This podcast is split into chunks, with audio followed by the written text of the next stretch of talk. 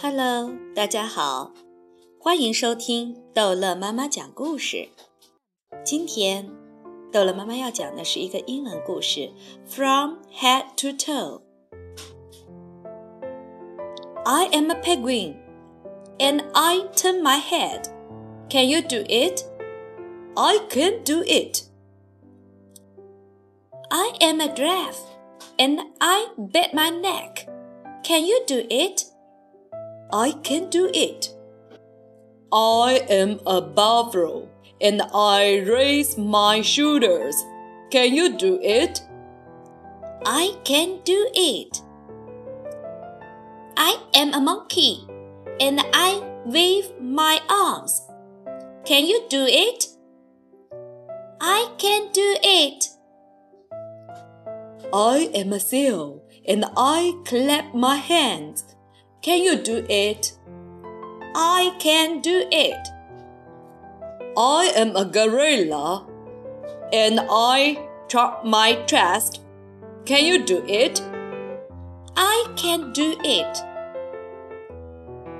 I am a cat and I arch my back.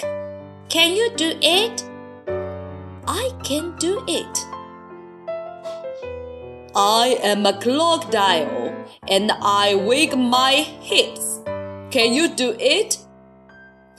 I can do it.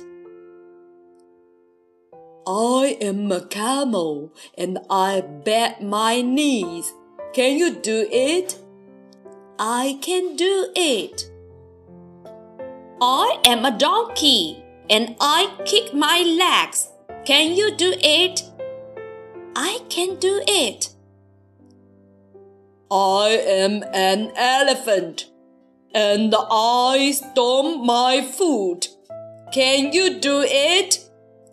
I can do it. I am I and I wink my toe. Can you do it? I can do it. I can do it. 好了，这一集的故事就讲到这儿结束了。欢迎孩子们继续收听逗乐妈妈讲英文故事哦，拜拜。